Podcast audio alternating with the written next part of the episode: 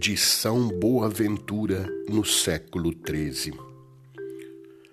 Para que do lado de Cristo morto na cruz se formasse a Igreja e se cumprisse a Escritura que diz: olharão para aquele que transpassaram.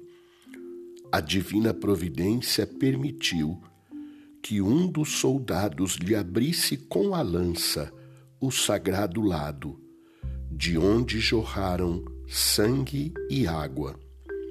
Este é o preço da nossa salvação.